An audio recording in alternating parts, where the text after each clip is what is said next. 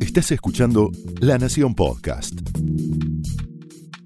A continuación, el análisis político de Carlos Pañi en Odisea Argentina. Bienvenidos a Odisea. Hubo ayer, todos estamos atentos desde anoche a ese fenómeno, elecciones importantes en la provincia de Santa Fe, elecciones que están siendo, como siempre pasa con los resultados electorales, manipuladas por distintos actores políticos para sacar conclusiones que lleven agua para su molino en las elecciones que vienen, sobre todo en las elecciones nacionales, en la próxima gran competencia que es la de las primarias del 13 de agosto. Hay que hacer esta advertencia de esta especie de manipulación sobre los resultados de Santa Fe. ¿Por qué? Porque es muy difícil extrapolar esos resultados a la escena nacional.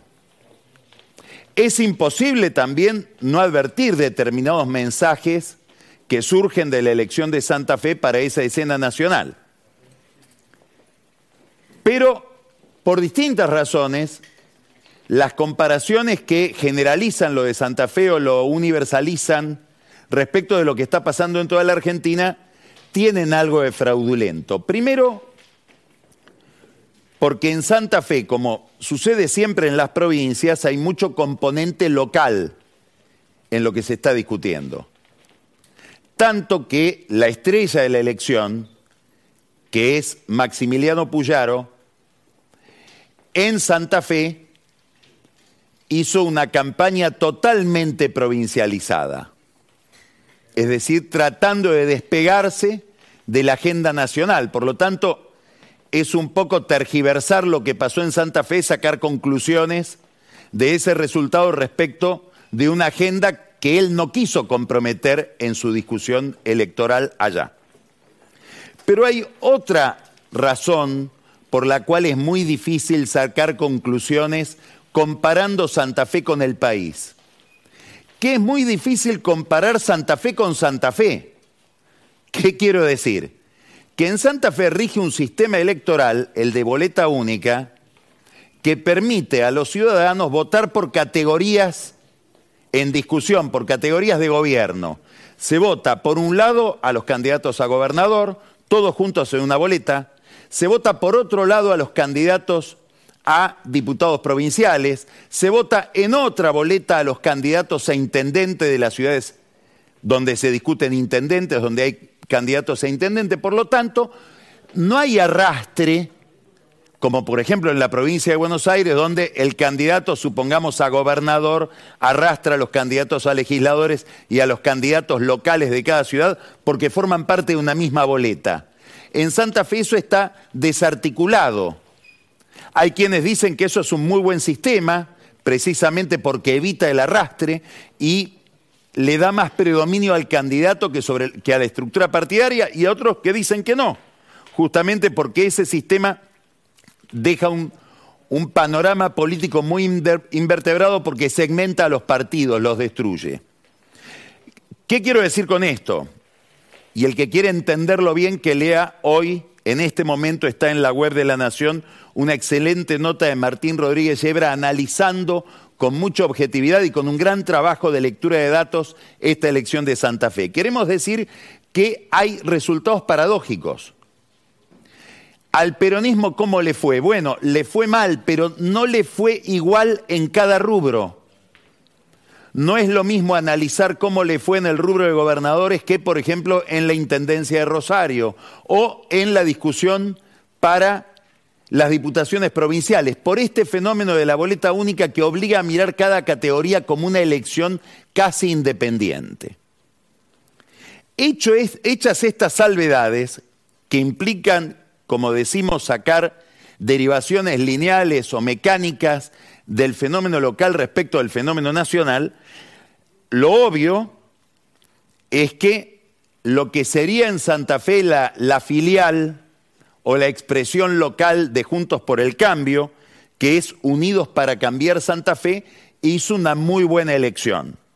Sacó más o menos el 65% de los votos en el rubro gobernador. Si comparamos contra las primarias del 19, hace cuatro años, la elección de gobernador primarias, la versión local santafesina de Juntos por el Cambio sumó 12 puntos. Acá hay que hacer otra observación que me gustaría hacer, porque no solo vale para esto de Santa Fe, sino en general. Comparar elecciones ya es medio fraudulento. No es lo mismo una elección de hace cuatro años que esta otra. Los candidatos son distintos, las alianzas son distintas. Voy a decir una pavada, pero para para exagerar y que se entienda mejor, es distinto si un día llovió a otro día que no llovió. Y hay algo muy importante, es distinto por el nivel de abstención que haya. Entonces esto impide comparar científicamente hablando. Pero como todos comparamos y los actores comparan, y no tienen tantos pruritos en mirar números que son distintos como si fueran de la misma naturaleza, hay que decir que Juntos por el Cambio en Santa Fe subió 12 puntos ayer e hizo una gran elección. Decía recién que hay una dificultad para comparar que es el nivel de abstención y en Santa Fe se vuelve a producir un fenómeno, después vamos a hablar con Juan Grabois, que va a estar dentro de un ratito, vamos a estar dialogando con él, a ver qué interpreta él que está pasando en estos números que tienen que ver con el desencanto político, la retracción de la gente a participar, en la política, aún en las elecciones, que es una participación obligatoria por ley, será solamente que suceda en las primarias. Si miramos las elecciones del 2021, hubo mucha abstención en las primarias, pero también hubo mucha abstención en la general. Ayer la elección de Santa Fe tuvo un 37% de abstención contra 30% que había sido la abstención del 2019, una elección más o menos comparable, más o menos comparable. Y ayer hubo en el rubro gobernador, en el de diputado fue mayor, 7% de voto en blanco. Si comparo con la historia electoral de Santa Fe, son todos números alarmantes. Es decir, aquí hay un vacío importante en la política que es importante para entender el juego electoral y es importante también para entender qué estado de ánimo tiene la sociedad o va a tener la sociedad respecto de los programas de ajuste que casi todos los candidatos están prometiendo llevar adelante para cuando asuma un nuevo gobierno. Es evidente que el peronismo hizo una mala elección. Sacó 28% de los votos perdió 14 puntos respecto de las primarias del 2019. Entonces, estamos hablando de una caída importante, teniendo en cuenta que es una provincia históricamente peronista. En Santa Fe ganó el peronismo hasta en el 83. En la oleada alfonsinista ahí se, se mantuvo en pie el peronismo. Hay que tener en cuenta que hoy el candidato de una de las fórmulas, vamos a, preguntarle después si esto que voy a decir es cierto, a Grabois, la más competitiva del Frente de Todos, tiene como candidato a vicepresidente a Agustín Rossi, que es rosarino, es un rosarino caracterizado, con mucha vida política en Rosario. El candidato de Rossi a gobernador salió tercero, Leandro Busato, dicho sea de paso, es el yerno de Pepe Albistur. El candidato de la Cámpora sacó un cuarto de lo que sacó Lewandowski, que es el primer candidato peronista, el que representa, digamos, a Perotti, al oficialismo de Santa Fe.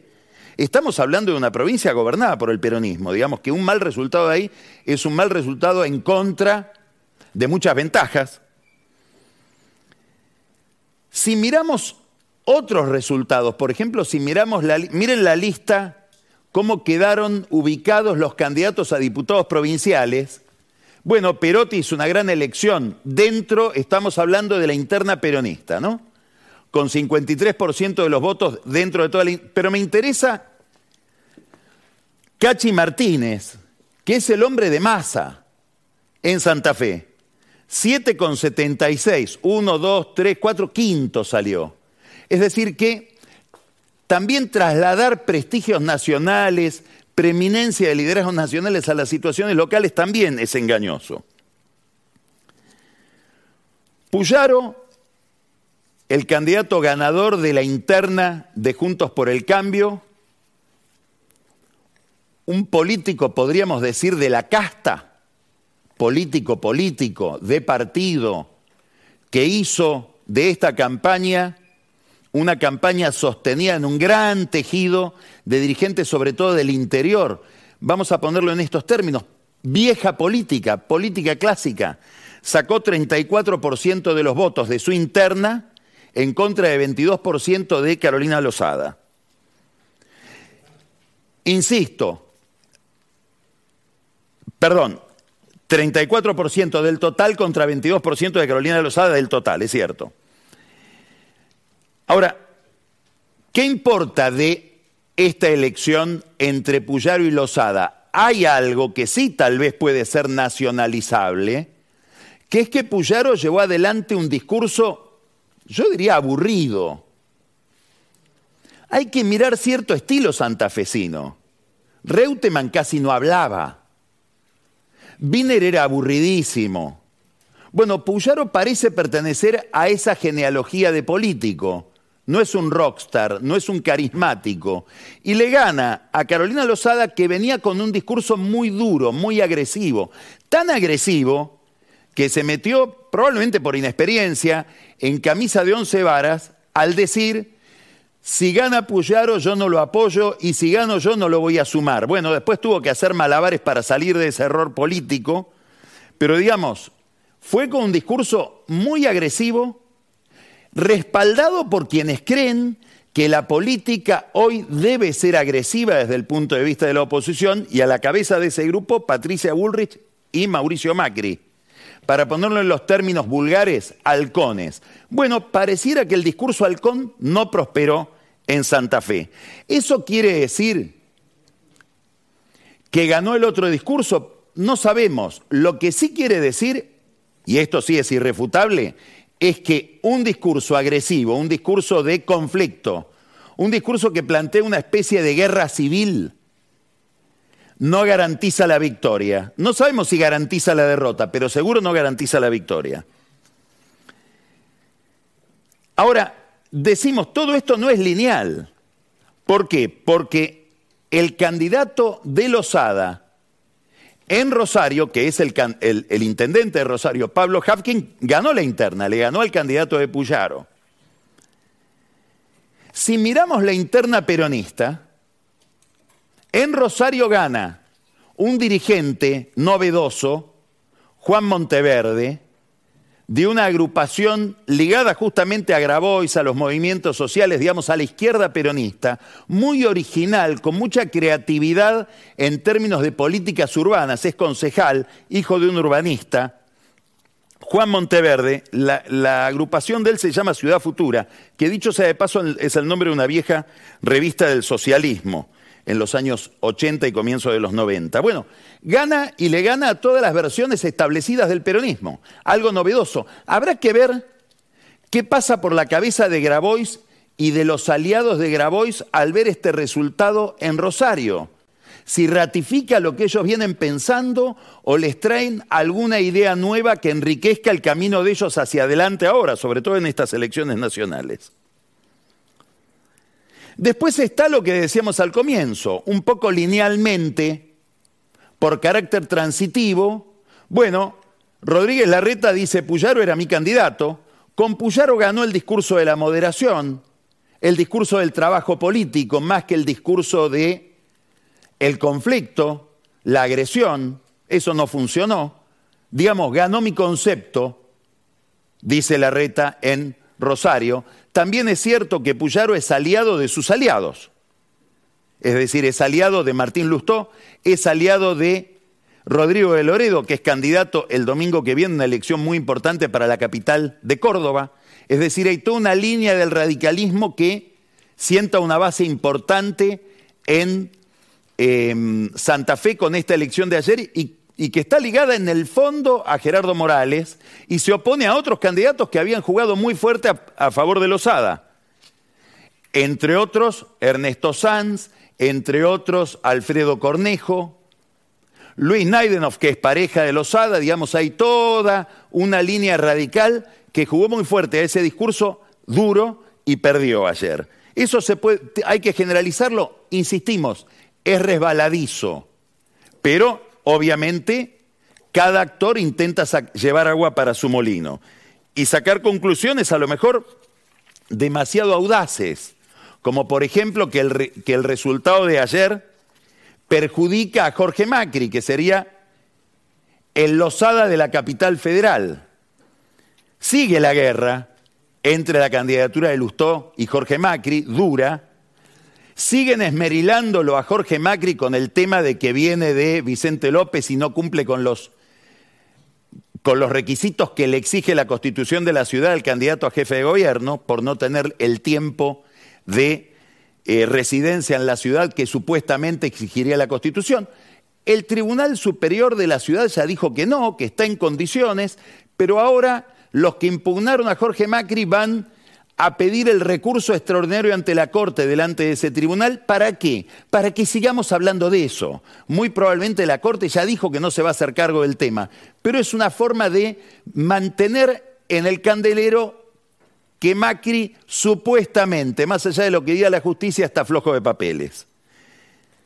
No han sido buenos días para Macri, no ha venido con suerte últimamente.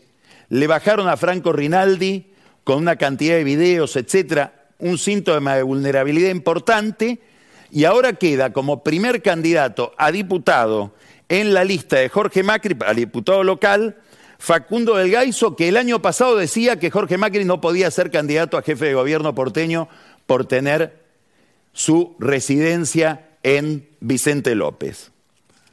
Más aún, Del Gaiso es de la coalición cívica que apoyaba a Fernán Quirós. Es decir, sigue habiendo fuego graneado sobre la candidatura de Jorge Macri, a pesar de que las encuestas dicen que es el candidato que gana. Decíamos, festeja el discurso moderado de la reta porque ganó Puyaro con un discurso moderado.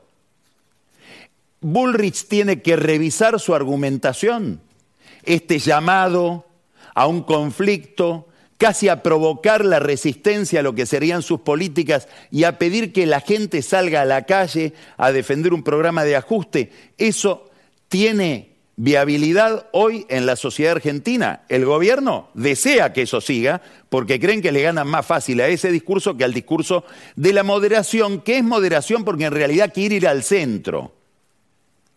La gran discusión entre Bullrich y Larreta en el fondo es qué capacidad tiene Juntos por el Cambio para capturar el voto desencantado del peronismo. Bueno, Larreta dice yo me planteo un discurso moderado, entre otras cosas porque no tengo tanta imagen negativa en ese público. Bullrich, aunque quisiera, no podría. Está condenada al conflicto, porque si quisiera el no conflicto, le darían la espalda. Bueno, esta es la discusión en Juntos por el Cambio, con un dato importante que habrá que reflexionar sobre lo que pasó en Santa Fe. No está mi ley en la, en la pelea de Santa Fe. Y no estando mi ley, no creció el discurso ligado a Bullrich. Hay una transferencia de votos de Milley a Bullrich. Los que estudian con mucho detalle la cabeza, lo que tiene la gente en la cabeza en términos cualitativos, encuesta Focus Group, para el PRO, dicen no es tan lineal esa transferencia. El votante de Milei, si no está Milei, no necesariamente va a Bullrich. Si a Milei le va mal, no quiere decir que a Bullrich le vaya bien. ¿Y por qué? Porque en Bullrich muchos votantes ven orden, pero después del orden ven cierta crueldad, como alguna insensibilidad. Y en mi ley no. Mi ley es un loquito bueno, estoy hablando simuladamente de lo que dicen esos consultados, esos votantes a los que los sociólogos tratan de desentrañar. Mi ley es un loquito bueno que va a ajustar a los políticos, no nos va a ajustar a nosotros. La víctima de mi ley es el político, la víctima de Bullrich sería la gente. Bueno, esto es lo que está en discusión. Cuando se habla de ajustes y cuando vemos qué pasa en una elección como Santa Fe, que es una muestra muy importante, más allá de cualquier comparación, con los votantes cuando no con los votantes, digamos, de una derecha dura cuando no está mi ley en carrera. Para el gobierno es un mal resultado, obviamente. Habrá que ver qué conclusiones saca el equipo de campaña de Massa respecto de lo que pasó en Santa Fe. El oficialismo hoy está resquebrajado, es interesante esto, es evidente que la política argentina está entrando en otra etapa y que una de las señales de que entra en otra etapa son las internas. Ya no hay liderazgos constituidos inapelables, Macri, Cristina, que puedan ordenar todo detrás de su jefatura. Estos liderazgos son liderazgos desafiados y al haber un eclipse de estos liderazgos, por debajo hay fragmentación o conflicto. Ya no hay dos bloques que ordenan todo. La política se va despolarizando y cuando se despolariza empiezan empieza a haber lugar para conflictos, digamos, locales, locales no geográficamente, sino en cada una de las fuerzas. Y lo estamos viendo hoy mucho, después lo vamos a hablar hoy o seguramente el lunes que viene con Daniel Vilota, muy interesante lo que está pasando en la provincia de Buenos Aires. Hay interna en La Matanza. Patricia Cubría del movimiento Evita contra Fernando Espinosa, un intendente peronista desafiado por el movimiento Evita en nombre de la justicia social. Es como un cielo con dos soles. Difícil de pensar. En La Matanza no hay internas desde el año 99. En el 99 se enfrentan en La Matanza Rukauf, respaldado por Dualde, contra Cafiero, y gana el intendente de Rucauf, que era Alberto Balestrini contra Héctor Cosi, que era el intendente que quería renovar en La Matanza. Desde entonces no hay una interna por la conducción del municipio de La Matanza, que es la capital del peronismo nacional para muchos. Y aparecen ahí también otras internas. Empieza a haber la vocación del no peronismo, a ver si prospera electoralmente en esa zona que parece tierra de infieles Tierra Incógnita, Lalo Creus, Toti Flores, Josefina Mendoza, que es radical, una interna en Juntos por el Cambio, como si hubiera mucho para discutir en la matanza. Jefaturas inconmovibles, hegemonías que tienen que dar lugar a otras titularidades y que por lo tanto se debilitan. Ituzaingó, por ejemplo. Un reinado eterno, el de Alberto Descalzo, una figura central del peronismo del conurbano, tanto que la fue a buscar Kirchner cuando quiso hacer pie en esa zona. Ahora le deja la posta a su hijo, Pablo Descalzo. Pasa algo parecido en San Isidro en el radicalismo con Pose y su hija. Bueno, todos se le animan ahora y se le animan también desde Juntos por el Cambio. Empieza a haber una gran apuesta de Santilli, de Valenzuela, de Larreta a Gastón Di Castelnuovo como si fuera fácil ganarle a un descalzo que no es Alberto. Ejemplos de hegemonías que se resquebrajan, por ejemplo en San Luis. Harlingham, la cámpora que enfrenta a quien fue hasta ahora el líder en esa localidad, Juan Zabaleta. El candidato de la cámpora, que es Damián Selchi, que enfrenta a Zabaleta, y Zabaleta que recibe el apoyo del partido de Alberto Fernández. Es decir, hay una interna entre la cámpora, suponemos Cristina y Alberto Fernández, microscópica, hay que saber leerla en Harlingham. Y otra pelea, es así, muy interesante de ver, la hemos seguido durante semanas, Malena Galmarini, que quiere ser intendenta de Tigre en contra de Julio Zamora, heredero y desafiante de Sergio Massa en Tigre. Una interna probablemente la más despiadada que se esté dando hoy en la Argentina, peor que la de Puyaro y Carolina Lozada, con Malena Galmarini que apela a todo. Y si no, mire esto. La presidenta de AISA reparte en Pacheco notebooks, pequeñas computadoras. Es decir, el Estado le delega la facultad de regalar computadoras a la presidenta de una empresa de aguas. No se entiende muy bien qué tiene que ver la empresa de aguas con las computadoras, pero ahí está. ¿Por qué? Porque hay que apelar a todo para desplazar a Zamora en la intendencia de Tigre. Todo esto,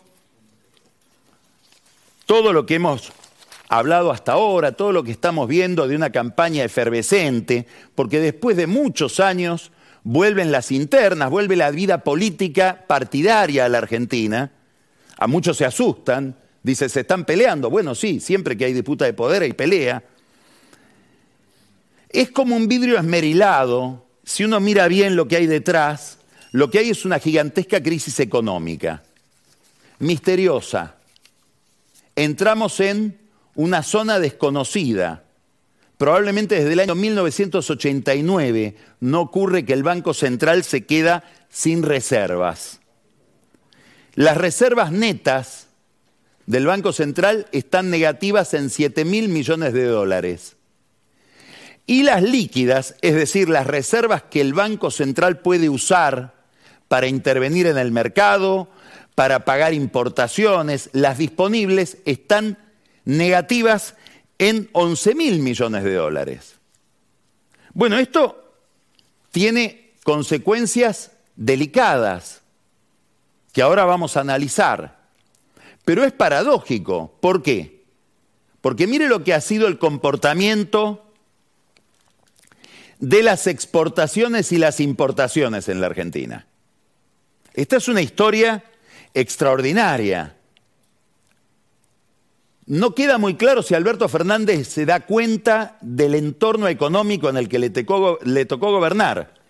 12.530 millones de dólares de saldo exportable, es decir, lo que superan las exportaciones a las importaciones en el 20, 14.750 en el 21, 6.923 en el 22, negativo en 2.691 en el 2023 acá interviene mucho las, las necesidades, sobre todo energéticas de la Argentina y las importaciones de gas. Pero ¿de qué estamos hablando? De que en estos cuatro años el saldo exportable de la Argentina fue 31 mil millones de dólares, 31 mil 500 millones de dólares. Hay que remontarse mucho tiempo atrás, al mejor momento de Cristina Kirchner o a la Argentina de Perón de los 50, para tener esta acumulación de dólares proveniente de las exportaciones y del saldo exportable de la Argentina que tenemos en estos cuatro años.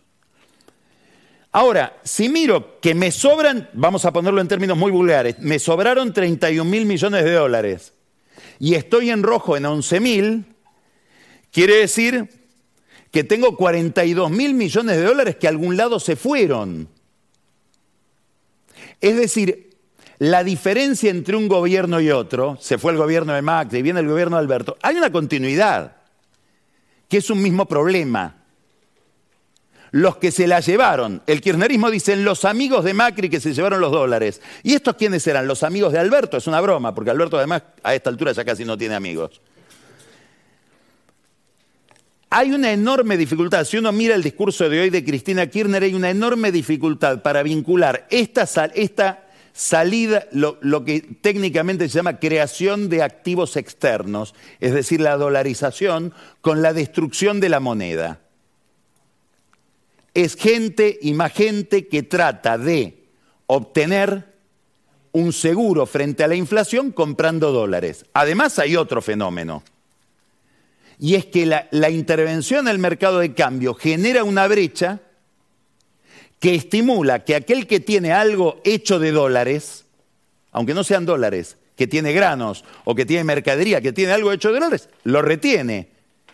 ¿Por qué? Y porque están pagando 2.70 y está viendo que el dólar blue está a 522. En algún momento esto se va a unificar, dicen. Espero ese momento. Es un incentivo económico de una economía que como cualquiera se maneja por interés. Y aquel que tiene que importar y ve que el dólar está barato y en cualquier momento devalúan, porque en algún momento habrá que unificar, justamente para que no haya estos incentivos perversos, ¿qué hace? Adelanta todas las importaciones que puede adelantar. ¿Esto qué quiere decir? Que en la Argentina hay un financiamiento de los sectores que viven en pesos aquellos que pueden obtener dólares, que en general son los ricos. Son los empresarios que pueden comprarse un avión afuera, un jet, con el dólar oficial, que es un dólar de 2,70, cuando, por ejemplo, la remarcación de alimentos va con el dólar blue. Bueno, este no es un sistema precisamente de justicia social y tiene que ver con una inconsistencia central que es la destrucción de la moneda que produce la inflación y por lo tanto la fuga a activos distintos del peso, que producen esto que estamos diciendo. 31 mil millones de dólares de saldo exportable y 11 mil millones de dólares de reservas netas líquidas negativas. 42 mil millones de dólares desaparecieron. Massa se hace cargo del problema de la inflación, pero dice, esto es la herencia recibida, el problema es lo que me dejó Guzmán. Guzmán contesta, fíjense este cuadro.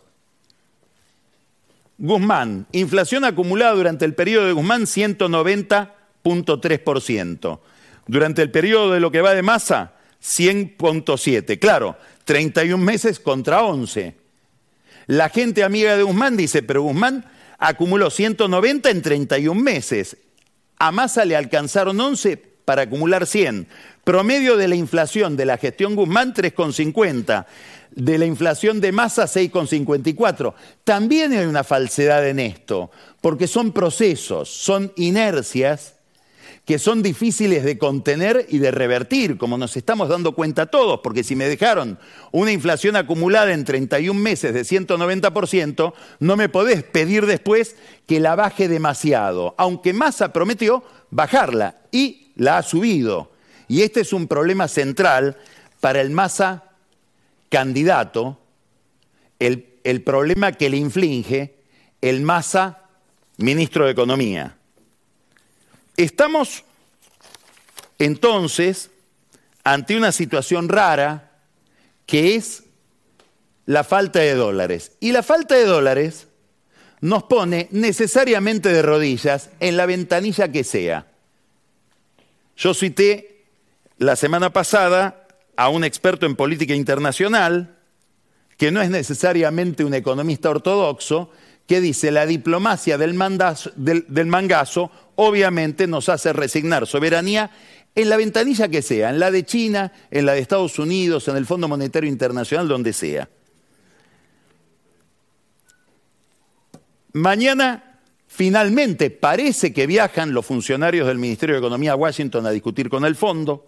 Esto se viene anunciando desde hace tres meses. Desde hace tres meses, desde el Ministerio de Economía nos dicen que el acuerdo está cerrado. Viajan sin que esté cerrado. Massa espera que esté cerrado para el viernes y probablemente viaje el viernes. Es el acto de campaña más importante de toda la campaña de Massa. resolver ese acuerdo. Hay, hay algo que cambió. Y es que si hoy la Argentina entra en mora, el default se declara seis meses después por la reglamentación del fondo. Quiere decir que el default se declara en el próximo gobierno. Por lo tanto, el fondo, si ahora el gobierno le dice, mirá que no pago, le va a decir no pagues, porque lo voy a resolver con el próximo gobierno, que tal vez seas vos el próximo gobierno y vas a querer tener un programa con el fondo, porque no podés vivir sin financiamiento. Entonces no pagues. Primer argumento que se le cae a Massa. Segundo argumento que se le cae a Massa. Ayúdenme a mí porque si no viene Cristina. Hoy Massa es Cristina. Es el candidato de Cristina que pide el respaldo de Cristina frente a Grabois. Entonces, son dos argumentos políticos muy importantes que ya no están. Un fondo que está acorralado técnicamente porque ya hizo la vista gorda frente a todas las variables o todas las metas que no se cumplieron y que mira ahora si darle o no dólares a Massa para que defienda este tipo de cambio de 270 cuando el blue está en 522. Lo cual genera lo que decía Cristina, más importaciones, exagera las importaciones, retrae las exportaciones, agrava el problema. Te voy a dar dólares para que te mantengas en ese círculo vicioso. No, para darte los dólares te voy a pedir que devalúes. Que devalúe con esta inflación, con estos niveles de pobreza. ¿Para qué? Para que la gente pase de la pobreza al hambre. Bueno, es un dilema enorme que el fondo tampoco quiere resolver, porque también tiene miedo a las consecuencias sociales de lo que pase con sus medidas. Pero los técnicos dicen, hasta acá llegamos. Plata contra devaluación. El gobierno que dice, bueno, entonces nos entregamos a China, cambiamos de acreedor. Le pedimos a los chinos que nos den los yuanes necesarios, mucho más caro que los dólares que nos presta el fondo, prácticamente el doble de tasa de interés, para liquidar de una vez por todas la deuda. Pero desde el fondo dice, eso todavía no existió. Esos son trascendidos de la prensa local, probablemente trascendidos de masa. Acá los chinos no dijeron nada de eso. Es más, los chinos quieren ser los primeros de la clase en los organismos multilaterales, porque quieren ser parte del sistema y eventualmente dominar el sistema. ¿Qué alternativa quedaría? No pagar. Ahora, no pagar, eso sí es entrar en medio de la campaña electoral a tensiones que se acelerarían. Bueno, ahí está el viaje de masa al fondo, con una presión muy grande de masa sobre la Casa Blanca. Él ahí tiene un amigo que se llama Juan González, es el encargado de América Latina en el Consejo Nacional de Seguridad. Una presión muy grande de la Cancillería de Santiago Cafiero, etcétera, sobre el Departamento de Estado, pero el teléfono que tiene que llamar al fondo no llama. Es el teléfono de la Secretaría del Tesoro. Yellen, Janet Yellen. Ella es la voz de Estados Unidos en el fondo y hasta ahora no ha hecho ningún gesto a favor de la Argentina, veremos esta semana. Con una Georgieva debilitada, precisamente por un conflicto con Estados Unidos, por primera vez en mucho tiempo la directora gerente o el director gerente del Fondo Monetario Internacional no se va a reelegir. Es la debilidad de Georgieva que también la deja sin capacidad de maniobra para, la relación con Massa. Si hubiera un arreglo con China, habría una señal de ese arreglo. La Argentina estaría viendo si le compra aviones caza, aviones de guerra de fabricación chino-pakistaní, son aviones de empresas chinas radicadas en Pakistán, a la Argentina. Eso es para el gobierno argentino cruzar una línea roja. Es entrar en un alineamiento con China en materia de guerra, en materia de defensa, en materia de seguridad internacional. Ya no es comercio, es otra cosa. Tayana viaja la semana que viene a India a comprar aviones, o al menos a hablar de compra de aviones. Lo de los aviones chinos se lo pidió Xi Jinping, está en ese nivel el interés. Se lo pidió Alberto Fernández y Amasa en noviembre, cuando estuvieron juntos. Pero Tayana no viaja a China, viaja a India, que es, dicho sea de paso, un enemigo de China y más enemigo todavía de Pakistán. Es decir, la Argentina está buscando otro alineamiento que daría la impresión no va de la mano o no hace juego con las versiones que emite el Ministerio de Economía de que si no arreglamos con el fondo nos vamos, nos entregamos en brazos de el Banco Central chino. Mientras tanto, empieza a haber un ruido, un ruidito. Empezó el viernes. Algunos bancos detectan salida de plazos fijos. Gente que tiene un plazo fijo y en vez de renovarlo retira los pesos y se va al dólar. Probablemente eso movió el blue o movió el contado con liquidación. ¿Por qué? Porque los plazos fijos que empiezan a vencer desde el viernes, jueves, viernes pasado, ya son plazos fijos que renovarían después de las pasos. Y el nivel de incertidumbre hace que mucha gente quiera pasar las primarias en dólares, o al menos no en pesos. Todo esto hubiera alarmado muchísimo a Néstor Kirchner, que entendía algo central en la Argentina, que tiene que ver con la política más que con la economía. Si el dólar se mueve es una señal de desorden político. Acá está el problema de masa. Este es el problema central. El gobierno registra este problema, por eso desde la cámpora, Mayra Mendoza, el lunes pasado mostramos un video de Mayra Mendoza adhiriendo a la candidatura de Grabois por algo en especial, la coherencia al que le quepa el sallo que se lo ponga. No quiero decir que Massa fuera incoherente. Hoy Mara Mendoza salió a decir, no, no, la cámpora conscientemente respalda a Guzmán. Bueno, perdona, a Massa, más vale tarde que nunca. Damián Selchi, de, de Harlingham, lo mismo. La Cámpora respalda a Massa. Es decir, es muy llamativa la necesidad que tienen de decirlo, porque se suponía que lo respaldaban. Cristina Kirchner hoy hizo un acto con Massa en Ezeiza. Hay muchas bromas sobre ese acto, algunas muy malvadas, de gente del peronismo que no lo quiere a Massa, porque fue para inaugurar un simulador de vuelo. Y más de un chistoso dice, había necesidad en plena campaña de ponerlo a Massa con un simulador, no había posibilidad de buscarle otro tipo de aparato que refiera menos a lo que se le reprocha a él como conducta. En los focus group y en las encuestas aparece como que cambia mucho de posición.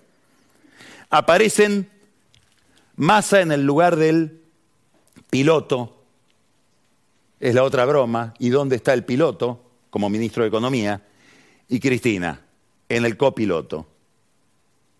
Recuerde esta imagen. Esta imagen pasa hoy casi inadvertida. Si Massa gana la interna, veremos qué dice Grabois, esta imagen la oposición al gobierno la va a usar muchísimo, porque es la imagen de un Massa que se va transformando antes de lo que tal vez desearía en un Alberto. Esto fue el análisis político de Carlos Pañi en Odisea Argentina, un podcast exclusivo de La Nación. Escucha todos los programas de La Nación Podcast en www.lanacion.com.ar. Suscríbete para no perderte ningún episodio. Estamos en Spotify, Apple Podcast, Google Podcast y en tu reproductor de podcast favorito. Seguí escuchando La Nación Podcast.